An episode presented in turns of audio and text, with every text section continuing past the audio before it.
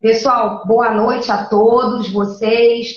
Sejam bem-vindos a mais uma live da Semana Interações, uma semana promovida por mim, em, em parceria com Saúde Mental em Cena e com eu sou psicóloga da professora Saúde Mental em Cena, coordenação da professora Raquel Rubim, e eu sou psicóloga, coordenação da professora Maís Catunda. Então, eu quero agradecer demais a vocês e eu quero nessa noite especial, é a primeira live que eu faço com esse grande monstro da psiquiatria. Ah, amigo, meu amigo pessoal, amigo assim mesmo, de um grande afeto que eu tenho, doutor Edson Peçanha. E eu queria assim, agradecer demais o aceite dele para essa live, para esse momento. E antes de, de dar a palavra ao Dr. Edson, eu queria apresentá-lo, né, formalmente. Dr. Edson Peçanha, médico formado pela Universidade Gama Filho, no Rio de Janeiro, com especialização em psiquiatria pela Universidade Estadual do Rio de Janeiro, possuindo o título de especialista pela Associação Brasileira de Psiquiatria. Então, hoje nós vamos conversar. Nós também, Robertinho, estamos com saudade. Hoje Muitas. nós vamos conversar um pouquinho sobre a questão do cuidado, né? Da, da ideia de cuidado no campo da saúde mental, nesse diálogo entre a psicologia e a psiquiatria.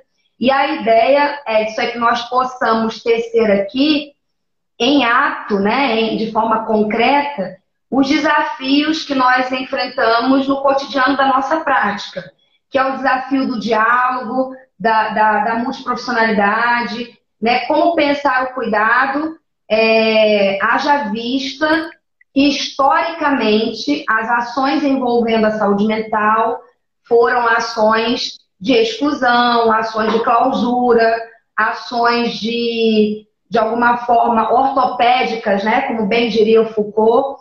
Então, assim, é, a parte da reforma psiquiátrica, a gente tem um novo olhar, a tentativa de uma nova concepção sobre o adoecimento, sobre o cuidado, sobre a, a questão das instituições que vão prover esse cuidado.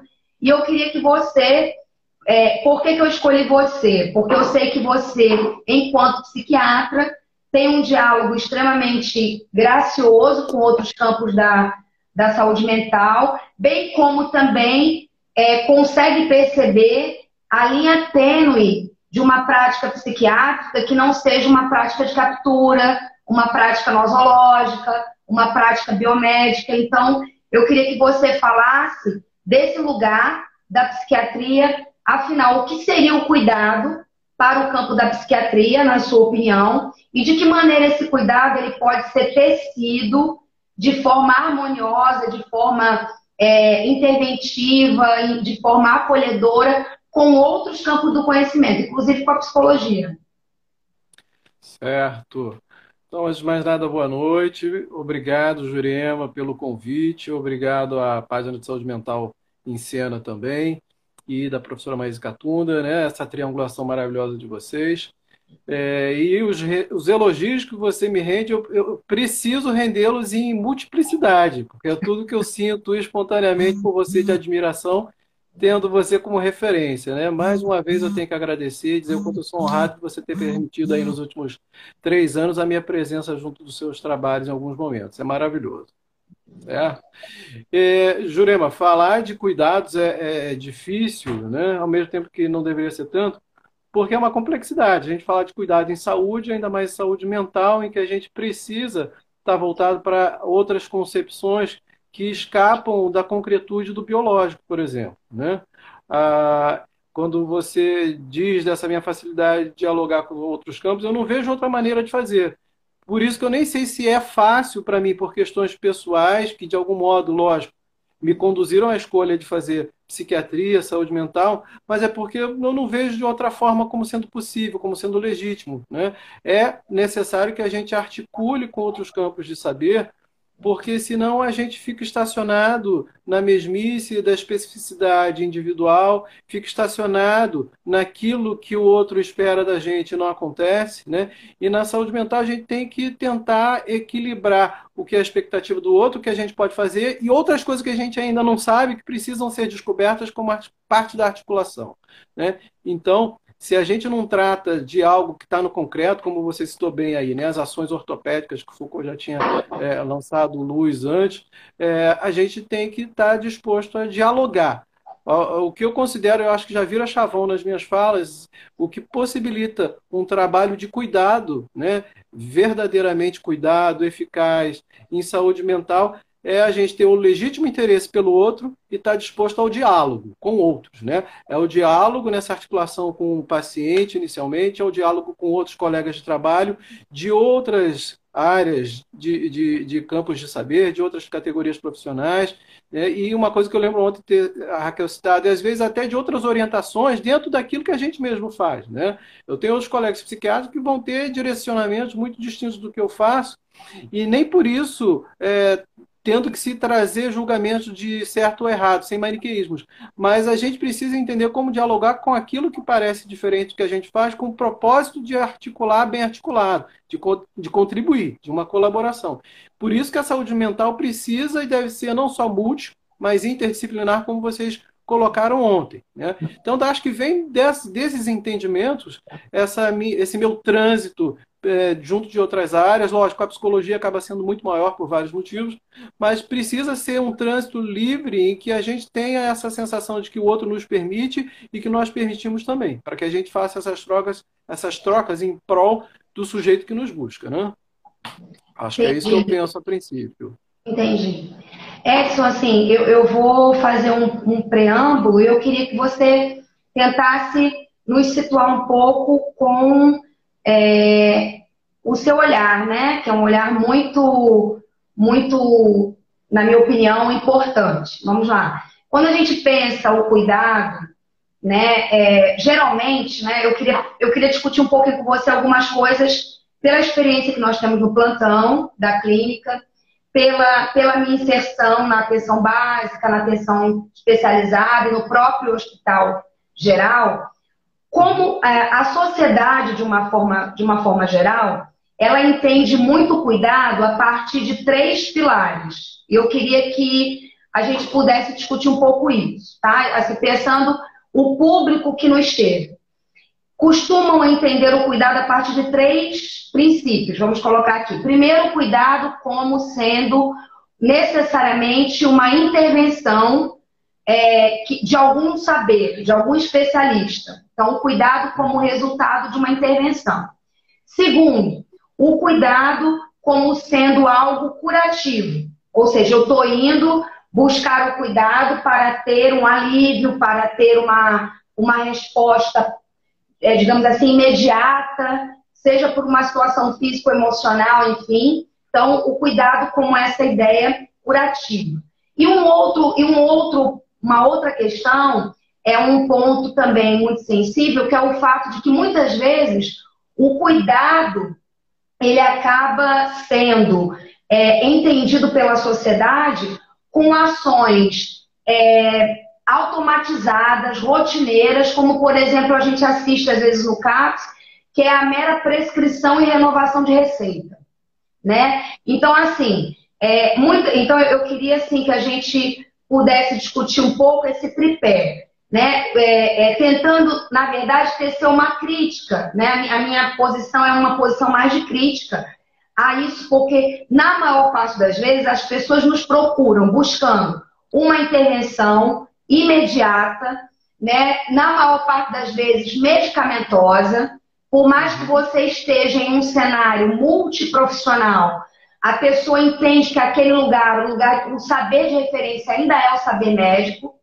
né? Então, assim, e é interessante porque a sociedade coloca isso em jogo e nós, como profissionais, muitas vezes somos desafiados, né, em relação a isso, porque nós também acabamos aceitando, de algum modo, que o saber soberano ali ainda é o saber médico.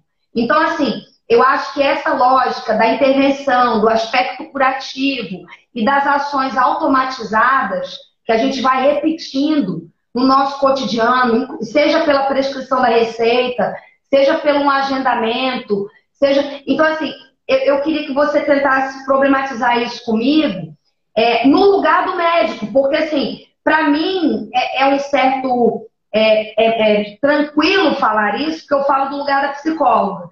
Mas eu queria, assim, você, que é um médico atuante, atuante em CAPS, atuante nesse cenário da RAPS, nesse cenário da rede, né? Um, um, conhecedor do matriciamento, um conhecedor de tudo isso. Como que você entende quando o cuidado é levado para esse esse lado, assim, para esse lado mais do, do, imediatismo, da receita, né? Nós nós testemunhamos de uma forma muito é, é, concreta pessoas que iam para o plantão psicológico e, e, e, queriam que houvesse um encaminhamento porque queriam o médico, queriam o medicamento e muitas vezes nós víamos que aquilo ali não era o, não era o contexto, né? Que muitas vezes aquele encaminhamento não era o, não era o adequado. Então eu queria que você discutisse um pouco essa linha tênue entre o cuidado, que é um cuidado necessário do saber médico psiquiátrico, e o cuidado que muitas vezes extrapola pelos anseios da sociedade, pela, pelas próprias demandas de outros profissionais. Eu não sei lidar com isso e caminho para o psiquiatra. Então, às vezes, a gente também tem esse movimento por parte dos próprios profissionais. Eu queria que você conversasse um pouco sobre isso. Jurema, perdão, desculpa antes de mais nada, mas talvez o último minuto da tua fala me fugiu, quando você falou de que espero que eu é, é, tente articular essa linha tênue entre as expectativas tão concretas e o cuidado. Isso, eu falei das expectativas que das expectativas que são da sociedade, no sentido de uma de uma resposta mais, mais rápida, imediata, e que às vezes também são dos profissionais que é, podem não se sentir, às vezes, habilitados em lidar com alguma questão e já encaminham para a psiquiatria. Então, essa linha é muito tênue, né? Como ter um cuidado que possa escapar dessa lógica? Certo. É, é, a linha é muito tênue e falar dessas coisas que você traz é, é, ao mesmo tempo um emaranhado, né? É, a gente acaba precisando falar de várias concepções. Ao mesmo tempo, eu cheguei a pensar aqui que você apresenta, né, um tripé que precisa ser é, identificado para ser problematizado quando a gente fala de cuidado, né? Essa expectativa de uma intervenção, ou seja, como algo que vem de fora e atravessa na expectativa de uma solução, como uma flecha, né? Alguém dispara uma flecha esperando acertar um alvo como se fosse um trajeto único e, e certeiro mesmo, né? Então, a intervenção muitas vezes nessa expectativa. O efeito curativo, ou seja, a expectativa de que essa flecha venha e acerte um alvo específico e que daí, a partir daí, algo vai ser resolvido é, como uma solução rápida, mágica, quase, né? E a outra, o outro aspecto são de ações automatizadas. Né? A, a, prescrição de medicação, do jeito que muitas vezes ainda é feita, é uma ação automatizada. Né? Acho que esse é o exemplo mais claro. Eu entendo que esses três aspectos eles estão tão imbricados que é difícil entender se não acabam sendo quase sinônimos. Né? A expectativa de uma intervenção como um atravessamento externo, a expectativa de que esse atravessamento externo seja de um efeito curativo e que esse atravessamento externo que vai trazer supostamente um efeito curativo vai ser numa ação de uma intervenção automática, em positivo. Né? No final das contas, eu considero, né, falando do lado médico, como quem prescreve medicamentos, de que isso é o maior risco que a gente tem no ato de prescrever o risco de isso ser insuficiente. Né? Porque quando a gente trata de sujeitos né, da complexidade é, que a gente precisa cada vez mais tentar entender que é o ser humano, a gente não pode conceber de que a, a, a psiquiatria, do jeito que eu entendo que ela precisa ser, né, articulada com todos aqueles saberes que a gente disse de início, no legítimo interesse de se debruçar sobre o sujeito, a psiquiatria não pode agir como qualquer outra especialidade médica que às vezes pode se permitir essa intervenção mais imediatista. Né?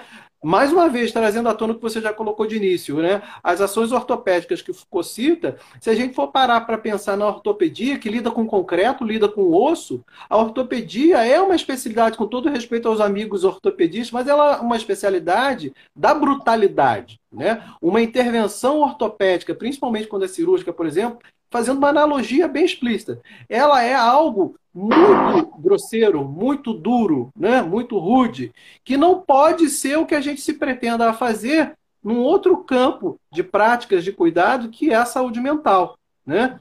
Então, entender de que prescrever medicação ele tem que ser parte de um raciocínio clínico muito mais amplo e parte de um entendimento sobre algo maior que é o sujeito. Né? Então, não tem como a gente propor tratamento que não seja nessas intervenções é, tão é, é, concretas se não for articulando com outros, outros pares de diálogo fora a, a psiquiatria psicofarmacológica. Né? Porque farmacologia por farmacologia, como diria um professor que eu tive lá na UERJ, a gente corre o risco de praticar veterinária, né? praticar prescrição para quem não é um sujeito de articular, de fazer uma dialética. Né? Agora, ao mesmo tempo, esse tripé que você colocou me fez pensar, enquanto você falava e eu tentava raciocinar, em outros aspectos, talvez, que tragam um novo tripé também. A gente tem é, o tripé dessa é, expectativa histórico-cultural de que o médico é detentor do saber, inclusive porque os médicos, há muito tempo a, a, a, lá para trás, eles vinham de classes, é, é, classes sociais mais abastadas. Geralmente fazia medicina quem tinha condições materiais para isso. Então, tinha a questão da, da imagem de uma imposição diante da sociedade desse saber médico, e ainda continua até hoje. Né? Segundo, uh, além desse saber médico, perdão, Julião, só um instante. Além desse saber médico que vem histórico culturalmente, né, a partir dessa questão é, é, de é, uma suposta superioridade de, de, de, classe, uma suposta superioridade social, a gente tem a expectativa do mundo capitalista, né? cada vez mais selvagemente um mundo do consumo. Então, a medicação ela, óbvio, ela tem que ser criada mediaticamente como uma solução é, possível, imediata, acessível a todos e é, resolutiva. Né? Então, não à toa que a gente tem ainda muitas pessoas que nos chegam nos, nos, nos, serviços de saúde mental nessa expectativa de que eu vou receber um remédio logo na primeira consulta, eu vou ficar bom a curto prazo a partir do momento que eu decidi, eu decidi, não acordado com quem prescreve, eu decidi que eu vou ser medicado é, e desconsiderando a importância de que é, esse trajeto precisa ser, ser feito em parcerias. Né? Está é, tá faltando um aspecto. É, essa coisa da sociedade sempre ter trazido o médico como detentor de saber, a gente vê numa sociedade de consumo, né, mercantilista é a outra, o outro aspecto é o ser humano, por si só, tem dificuldade de suportar a angústia. É muito difícil quando a gente se defronta com o outro que traz uma dificuldade dele, traz para a gente como uma demanda e a gente não consegue diluir isso de imediato. Então, esse tripé do médico como suposto saber e suposto soberano é, numa, numa classe social. Né? A, a sociedade de consumo que exige que a gente tenha soluções rápidas, imediatas e eficazes para sermos felizes o tempo inteiro. E a dificuldade de um humano com o outro de suportar a angústia alheia é que fazem a gente acabar correndo essa série de riscos de inventar soluções imediatas que nunca vão ser da suficiência nunca vão dar conta do sujeito. Perfeito. Perfeito, maravilha, excelente, concordo totalmente. Qual seria. É, então, nós estamos aqui colocando um ponto que, para além das, das, das, demandas sociais, para além do cenário, para além do local que se coloca, né, o médico, o saber médico, enfim, nós estamos falando então do desafio que é o cuidado né, o cuidado exercido de uma forma dialogada, né, de uma forma compartilhada. E aí é algo que, inclusive, a gente começou a conversar ontem, que todo diálogo ele é, é que todo cuidado ele precisa ser feito em rede e de uma forma compartilhada, né? Como que é possível isso? É, e eu falo porque nesses meus percursos seja no Rio de Janeiro e seja aqui em Fortaleza, nós temos locais onde esse diálogo é mais aberto e locais onde esse diálogo ele ainda é muito, é, digamos assim, ele ainda é um buraco negro, ele ainda é algo que está se fazendo. E aí, por isso que eu acho que foi, foi belíssima a colocação de ontem na live, de dizer que a reforma está sendo feita ainda, né? Quando a gente pensa na saúde mental, a gente pensa em algo que ainda está em construção, que ainda está acontecendo. Né? Ainda estamos produzindo espaços realmente de inclusão, espaços realmente de reabilitação psicossocial. E aí, eu queria, é, Edson, é, conversar com você assim. Você, na sua condição de psiquiatra, você acha que é um desafio para o saber médico a construção desse cuidado mais compartilhado, desse cuidado mais dialogado? Você acha que ainda é um desafio para o saber psiquiátrico? Ou você acha que já foi mais e hoje a gente tem um campo mais crítico, digamos assim, da psiquiatria, que tenta pensar não a doença, mas sim a pessoa, né? Não, não a, a... E aí, como é que você pensa isso hoje na sua prática? Jurema, eu acredito que já foi sim algo eh, mais desafiante se a gente for tomar uma ideia de classe médica como um todo, como um amplo, né? Já foi porque, por exemplo, tínhamos práticas absurdamente, né, eh, recrimináveis e eram práticas determinadas, decididas, né, sustentadas exclusivamente por atos médicos. Né? Então, se a gente conseguiu algumas mudanças nas últimas décadas, lógico, né, fazendo ou tentando fazer reforma, é porque houve um período que foi muito complicado, a gente chegou a alguns avanços hoje, porque é, é, se conseguiu fazer desafios. Né? Mas ainda é desafiante, mais do que isso, eu acho que é confrontante. Às vezes é, é um desafio que assume quase, infelizmente, áreas de combate. Porque se a gente hoje né, né, não consegue mais tolerar na mesma intensidade, talvez, né, na mesma enormidade que acontecia antes, escusamente, né, disfarçadamente, a gente sabe que ainda existem alguns buracos que praticam, por exemplo, é, internações de caráter é, punitivo e não terapêutico. Né? E isso, eventualmente, acaba vindo à tona porque a gente ainda não conseguiu um ideal de reforma. A gente, na verdade, precisa continuar fazendo o que estamos fazendo aqui agora, por exemplo, que é discutir.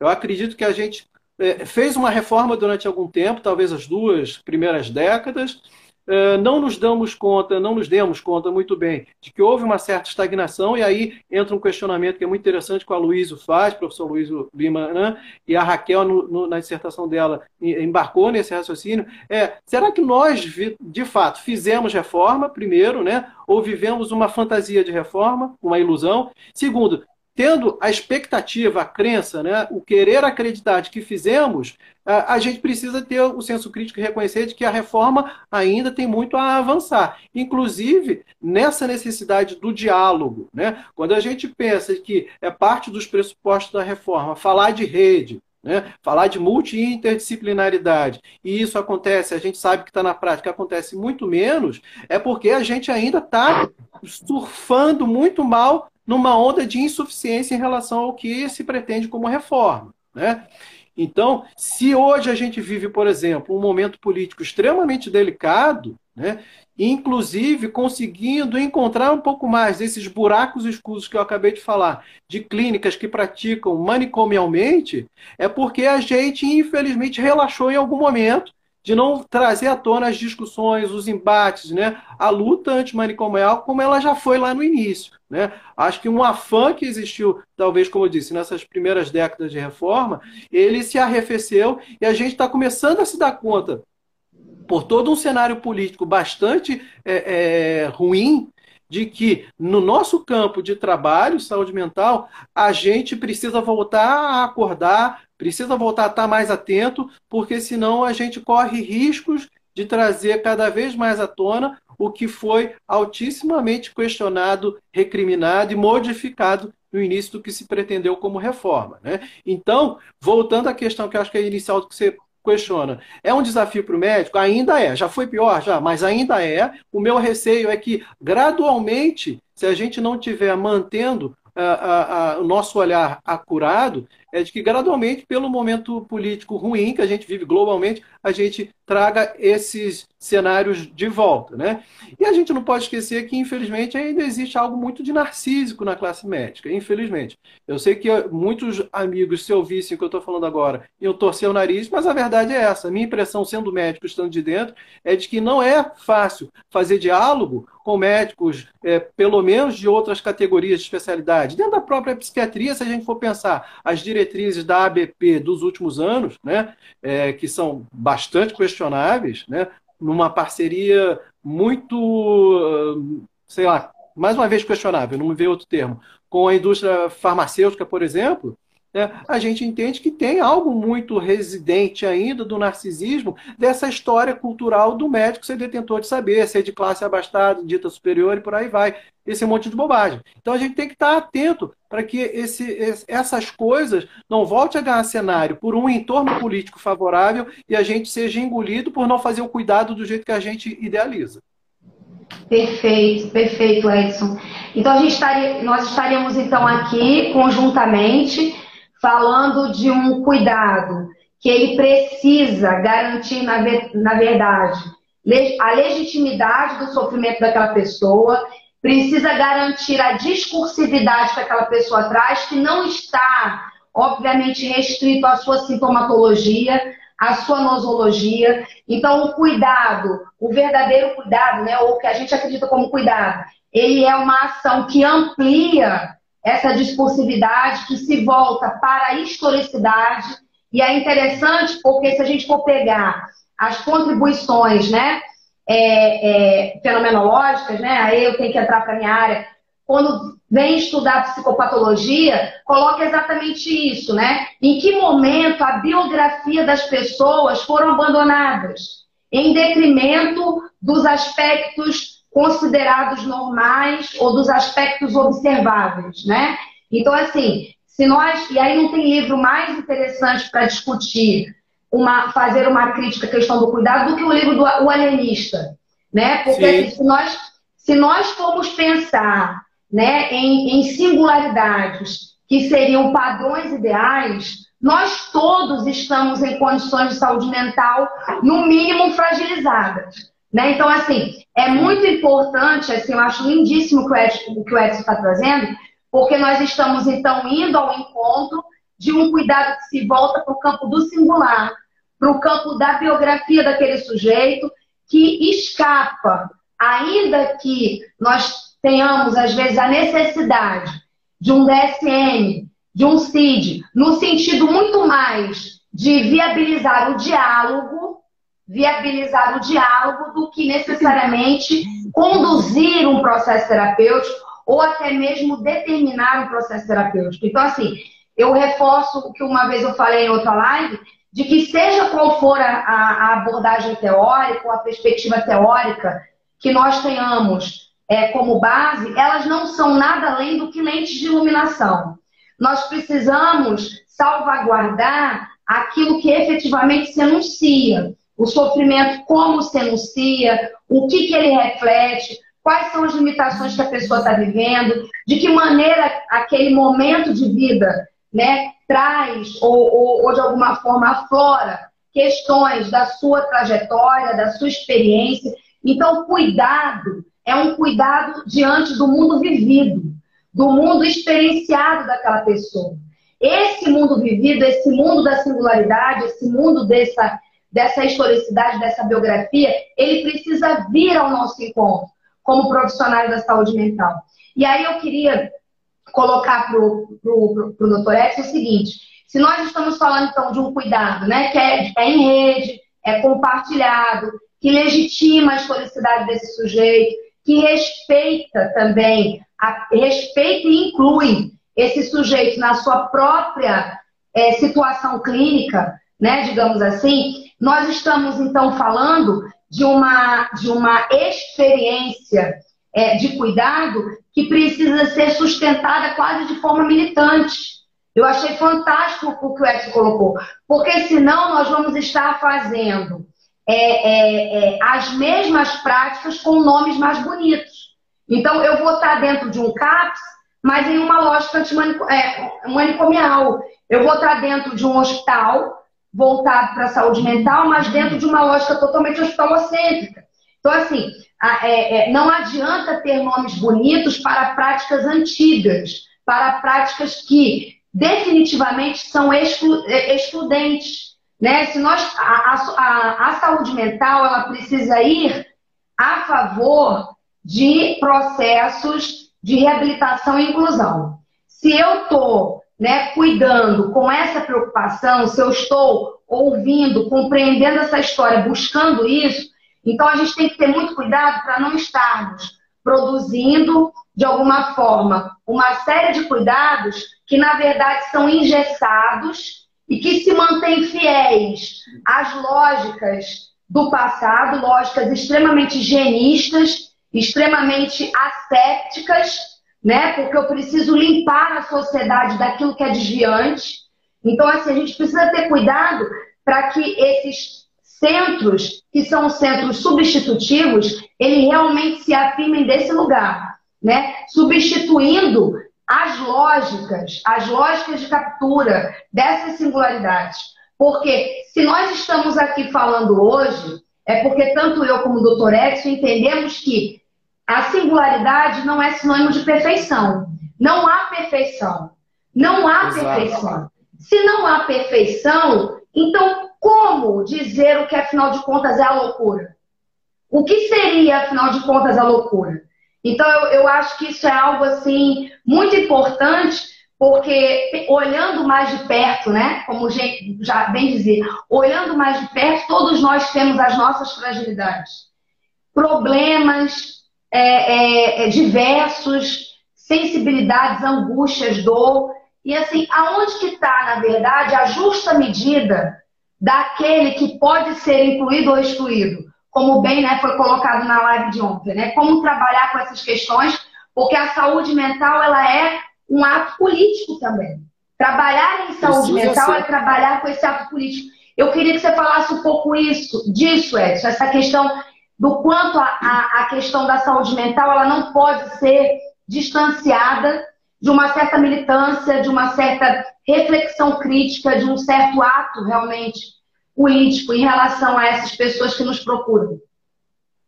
Jurema, com o que você acabou de, de, apresentar, acho que a gente tem tema aí que por si só já daria pelo menos mais uma live. Né? É extremamente interessante como essas coisas estão imbricadas, porque a saúde mental é isso, é um imbricamento de uma série de coisas. Por isso que a gente fala tanto em rede, por exemplo, e rede ganha vários sentidos para a gente em saúde mental. Né? Porque a gente tem uma tessitura de coisas para tentar supor uma sustentação de alguma coisa ou de alguém. Né? Então, uh, quando você lembrou, né, trouxe à tona aí o Machado de Assis, né, o alienista, acho que ele é um dos melhores exemplos que a gente pode discutir, e por isso que é importante a saúde mental dialogar com outros saberes, como a arte, como a literatura, como a filosofia. Né? Porque assim a gente consegue entender um tanto mais do sujeito a partir também das observações e suposições de outros. Né? em outras épocas, em outros tempos, em outras geografias, com, com outras capacidades intelectuais e cognitivas diferentes da nossa, com outras culturas, enfim. E, e, e, o, e o, personagem central lá, o psiquiatra, é Simão Bacamarte, se não me falha a memória, né? Enfim, é, ele apresenta muito bem, eu acho que essa articulação da triangulação que você apresentou de início e a outra triangulação em espelho que eu trouxe também. Né? A questão da intervenção, do efeito curativo, das ações automatizadas, do médico como o, o, o suposto é, privilegiado na hierarquia social, da sociedade higienista, consumista, é, fetichista, que é muito interessante esse conceito né, do fetichismo social, que é outra coisa que o professor Luiz traz, fala muito bem, e é, de não suportarmos a angústia do outro. Né? Então, essas coisas estão muito bem apresentadas ali. Se a gente lembra, por exemplo, abrindo parênteses, que vale o ditado antes de mais nada para a gente aos poucos entender Simão Bacamarte. De boas intenções o inferno está cheio. E assim, nas boas intenções iniciais, ele foi aos poucos construindo um inferno naquela cidade a partir do momento que ele criou né, um grande hospício em que, se não é, é, tivesse um pouco mais de cuidado, todo mundo cabia ali dentro. Né? E isso a partir do momento que ele foi tentando é, corresponder aos interesses dos políticos locais, à medida que esses mesmos políticos iam amaciando o ego dele, trazendo elogios à presença dele como médico, ao seu olhar supostamente vanguardista. Né? Então, a medicina, se não tiver um cuidado, principalmente a gente que lida com o sujeito dentro da psiquiatria, se a gente não tiver cuidado, a gente cai, é capturado, né? um termo que você usa com muita propriedade, a gente é capturado por esse discurso que vem das intenções políticas, que vem das intenções é, das indústrias farmacológicas, que vem das intenções do capital como um grande todo. Né? Então a gente tem que estar atento para não corresponder a isso, porque o que a gente precisa corresponder é a necessidade do sujeito singular que me procura. Né?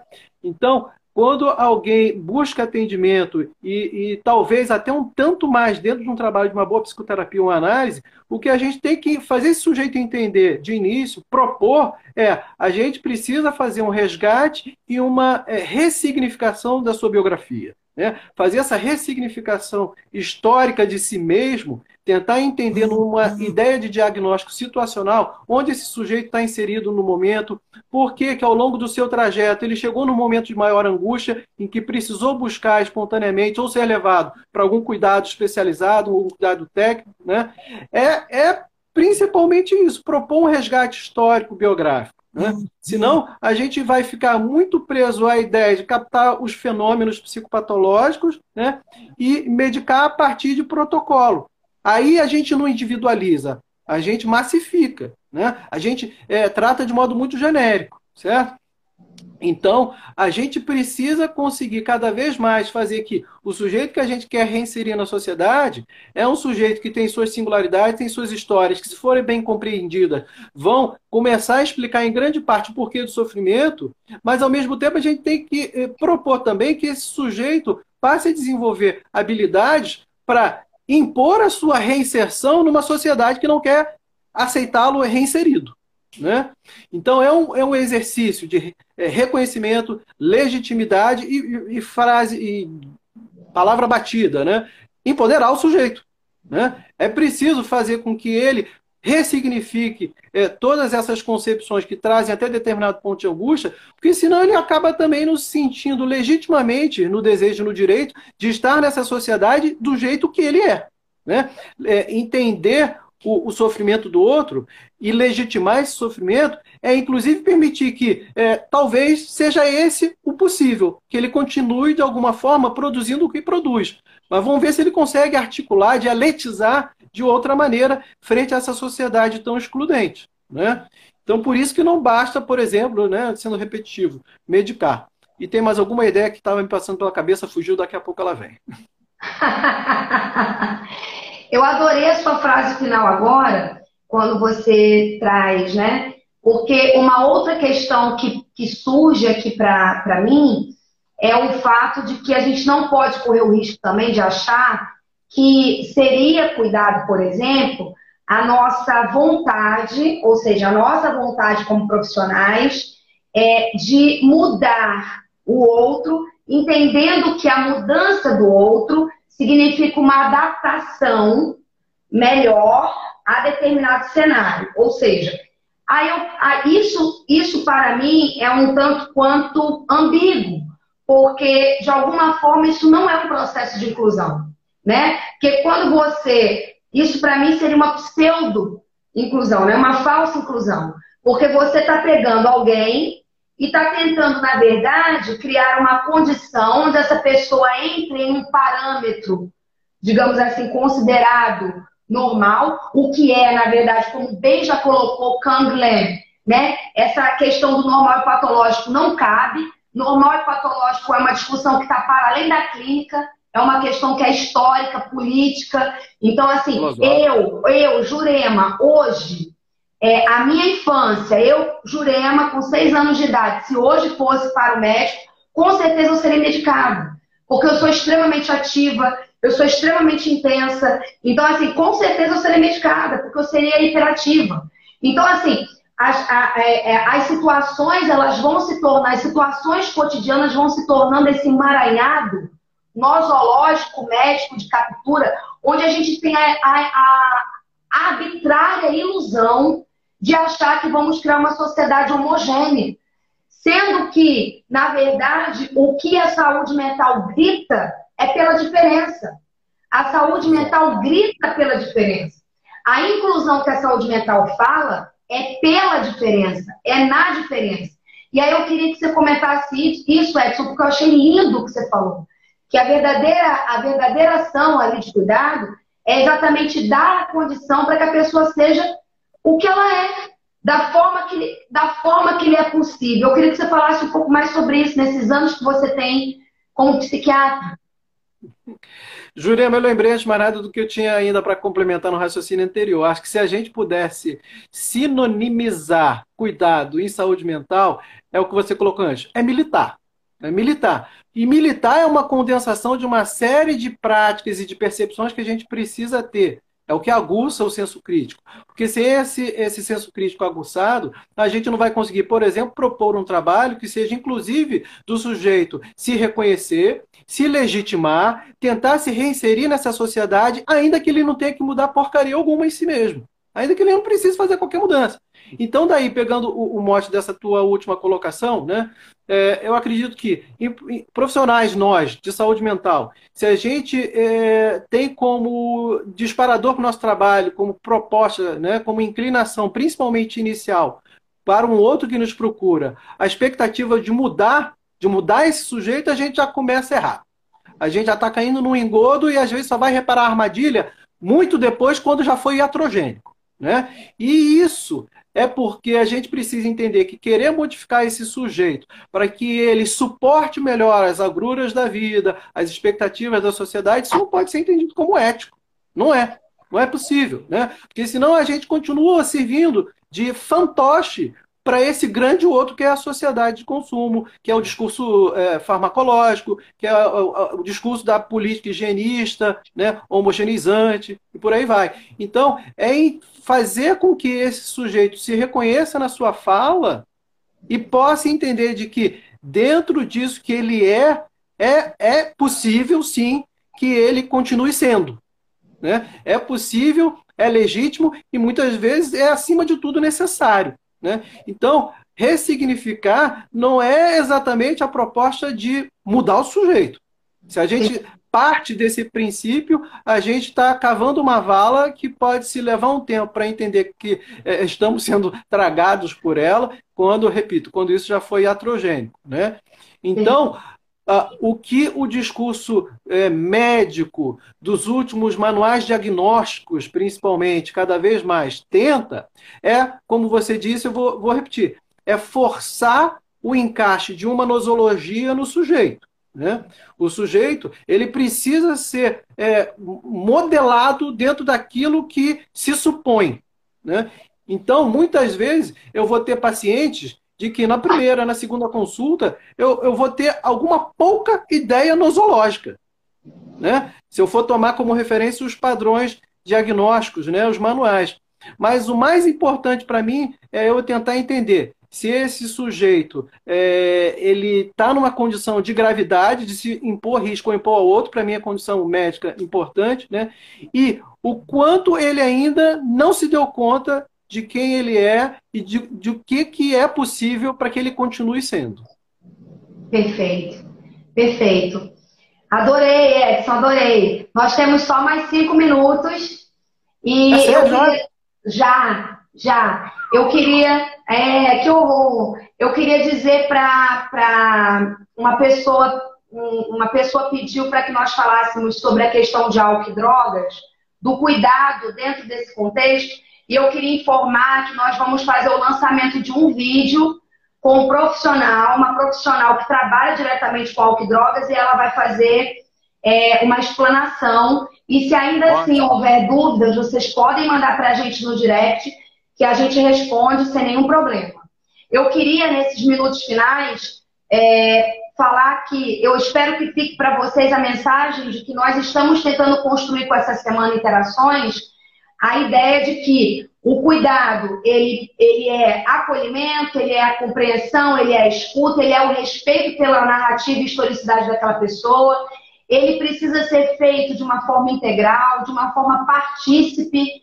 Eu preciso incluir aquela pessoa no processo de cuidado, Porque se essa pessoa não entende aquele espaço como um espaço para ela, um espaço voltado a ela, não pode haver, não pode haver continuidade, não pode haver né, é, é, é, manutenção, digamos assim, de um processo. Então, nós estamos aqui falando de um cuidado que ele precisa ser visto de uma forma multiprofissional, interdisciplinar, em rede, legitimando, reconhecendo, incluindo, de, verdadeiramente incluindo, e aí é fundamental não se faz cuidado ouvindo as pessoas e querendo encaixar as pessoas nas caixinhas.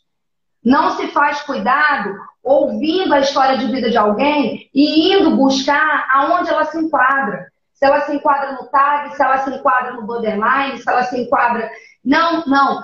Assim, o verdadeiro cuidado é você estar aberto a todo o caos que aquela pessoa vai poder te anunciar. E diante disso, como o Edson bem colocou, todo e qualquer cenário de diagnóstico, de acompanhamento, de projeto terapêutico, ele é longitudinal e processual. Nós não temos condições de conhecer um sujeito em 50 minutos. Nós não temos, mas nós temos condições sim de ofertar cuidado e acompanhar essa pessoa por durante o tempo que for preciso. Então, que o cuidado seja militância seja possibilidade, não de mudança apenas, mas que seja possibilidade de reinvenção. Que a pessoa se reinvente da forma que ela puder. Eu acho que esse, essa, esse entendimento é o entendimento que o Edson traz, né? Muito grande. É, e é um entendimento também que eu compartilho dele, viu, Edson? É de que a, o cuidado ele promove necessariamente reinvenção. Então, que nós possamos, nessa semana Interações, estar junto com vocês, refletindo sobre isso. Que não seja um mero ato, que não seja uma coisa automatizada, que não seja curativo, mas que seja possibilidade de reinvenção, né? que seja possibilidade de encontro verdadeiro. E que a psiquiatria e a psicologia possam dialogar sempre. Que o que eu e o Edson estamos fazendo aqui não seja exceção, mas seja parte de um equipamento que seja parte de um equipamento. Né? E aí, como bem está colocando aqui a Isadora, ver o sujeito como um todo, não só a sua enfermidade. Exatamente, que nós possamos defender a bandeira já clássica de que o verdadeiro cuidado trata pessoas e não doenças. Né? Então eu quero na, na, agora fazer um agradecimento enorme ao Dr. Edson pela, pelo brilhantismo, pela parceria, pela fala, né? Essa live vai ficar gravada. E, e, o Edson, assim, é só esse primeiro contato, nós temos outros projetos juntos. Eu quero que vocês aguardem, porque novos projetos, cursos, rodas de conversa, nós vamos produzir muita coisa juntos em parceria com Saúde Mental em Cena. E eu agradeço demais ao Dr. Edson por a noite de hoje. Foi belíssimo, belíssimo, belíssimo, belíssimo. Ouvir de um psiquiatra que o cuidado não está pautado na nosologia. Isso para mim é fantástico. Parabéns a você por pensar dessa forma, por, por abrir ao sujeito que ele se mostre da forma como ele pode. Certo? Exato, Jurema, é isso aí. Eu agradeço, mais uma vez agradeço a oportunidade maravilhosa. Articular com você é sempre fantástico, é prazeroso, é enriquecedor para a minha prática, né? E a gente tem a nossa experiência de plantão psicológico junto lá nos últimos três anos, que acho que está aqui mais ou menos sinalizado, exemplificado com o que a gente fez hoje e outros desdobramentos virão. Eu acho que para terminar, o que eu posso dizer talvez correndo o risco de ser repetitivo. Acho que quando nós temos o legítimo interesse sobre o outro que nos procura, quando a gente olha e escuta com esse legítimo interesse, a gente vai estar observando o sujeito e não observando uma categoria diagnóstica de um manual ou observando a próxima prescrição farmacológica, certo? Medicar e diagnosticar é importante, é possível, mas jamais podem ser a prioridade diante do sujeito. Perfeito! Depois de uma fala dessa não cabe mais nada. Só cabe assim o agradecimento a todos que ficaram aqui conosco, que comentaram sobre a questão das comunidades terapêuticas, né? Que perguntaram. Sim. Nós também vamos ter um momento para conversar sobre as comunidades terapêuticas. O que a gente precisa é que, você nos, que vocês nos acompanhem, porque essa semana promete, além do curso que a gente vai lançar. Tá certo? Atenção, as comunidades terapêuticas correm o seríssimo risco de serem os novos encarceramentos. Atentos a isso. Com Já certeza. são, né? É. Com certeza. Nós somos aqui. as comunidades terapêuticas, a proposta delas, ao que elas representam, e para nós é um retrocesso no campo da saúde mental. Certo? Então, Do jeito que a gente vê serem praticadas hoje é um retrocesso. Isso, para falar assim, de forma bem resumida, a comunidade terapêutica é um retrocesso no campo da saúde mental. Com certeza. Isso. Um beijo, gente.